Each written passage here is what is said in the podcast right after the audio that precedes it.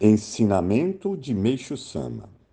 Eu conduzo as pessoas ao caminho do paraíso, ensinando-lhes a verdade, praticando o bem e fazendo com que elas apreciem o belo. O paraíso terrestre a que costumamos nos referir é, em termos mais claros, o mundo do belo. Em relação ao ser humano, é o belo dos sentimentos, ou seja, a beleza interior. Naturalmente, tanto suas palavras como seu comportamento devem ser belos. Isto vem a ser o belo individual e, da sua expansão, nasce o belo social. Isto é, o relacionamento entre as pessoas se torna harmonioso. As casas, as ruas, os meios de transportes e as praças públicas se tornam ainda mais belos. É natural que a limpeza acompanhe o belo. Portanto, em uma escala maior, tanto a política como a educação e as relações econômicas devem tornar-se belas e transparentes, da mesma forma que as relações diplomáticas entre países. Pensando deste modo, podemos perceber o grau de feiura da sociedade contemporânea. O belo é por demais escasso, principalmente nas classes sociais mais baixas. A causa reside no fato de serem extremamente desfavorecidas economicamente. Ademais, isto gera a decadência da educação e a precariedade das instituições sociais.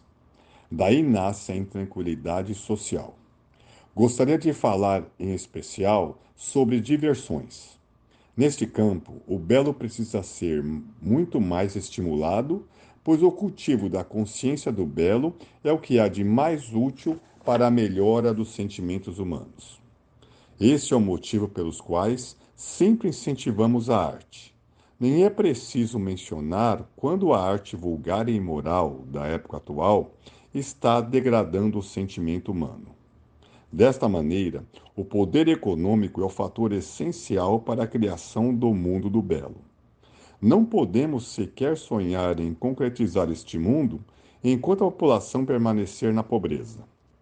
Como devemos proceder para fortalecer o poder econômico? O povo deve trabalhar com afinco visando ao aumento da capacidade de produção. E a condição básica para tanto é, sem dúvida, a saúde de cada indivíduo. E a saúde é o principal foco de nossa religião o que se torna evidente pelo grande número de pessoas perfeitamente saudáveis que estamos formando, por meio do inigualável poder de cura das doenças por nós manifestados. Portanto, devemos dizer que somos a primeira religião a qual Deus atribuiu a qualificação para estabelecer o mundo do belo. Concretizá-lo uma questão de tempo. Para certificarem desta verdade, basta observar atentamente a atuação de nossa religião daqui para frente.